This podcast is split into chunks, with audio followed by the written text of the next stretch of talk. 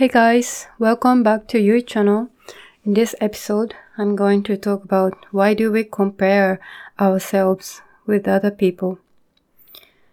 I guess comparing yourself with other people is such a natural thing to do in this society as this human society is made to to let people compete with each other so that they can make effort and so that they can improve and grow the society, grow the economics.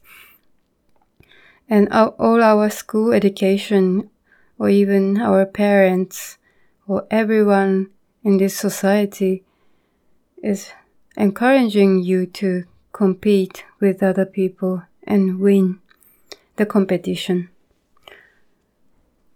But when you don't accept yourself as you are, which I talked about in the last episode, when you don't accept yourself, comparing yourself with other people could be a very self destructing experience.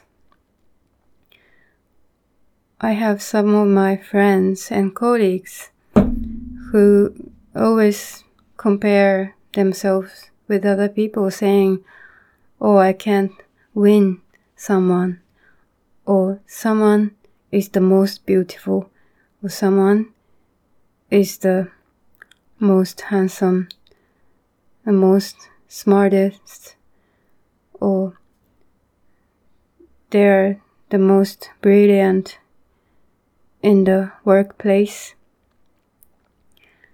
But comparing yourselves with other people doesn't make you happy, especially if you don't accept yourself. Because you'll find out that there are more, far more awesome people than whoever you know. If you think someone is richer than you, there is always someone who is even richer than that person.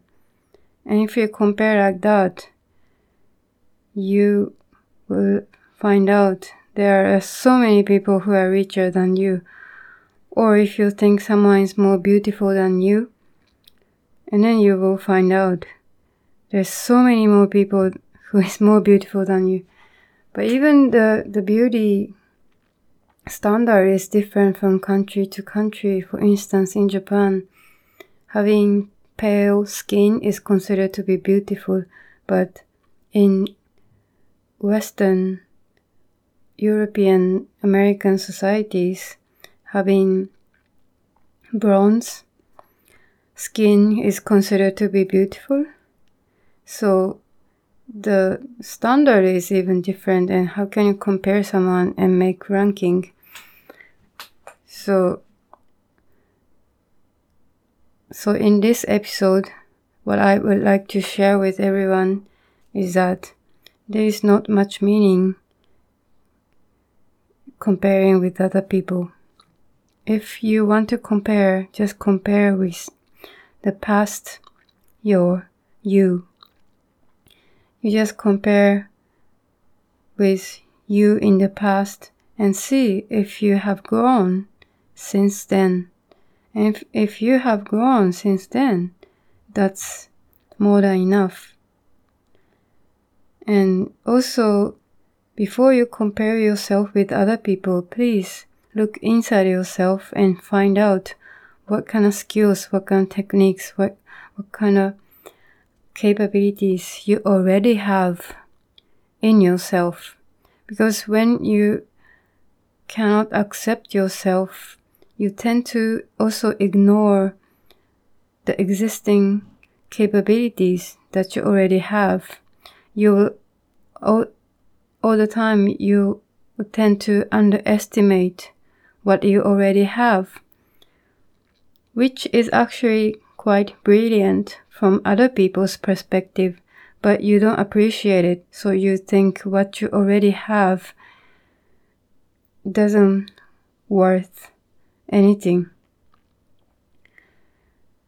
So, in this episode, again, what I wanted to share with everyone is that you don't really have to compare yourself with other people and get depressed. Instead, just compare you with the past you and see if you have grown since then.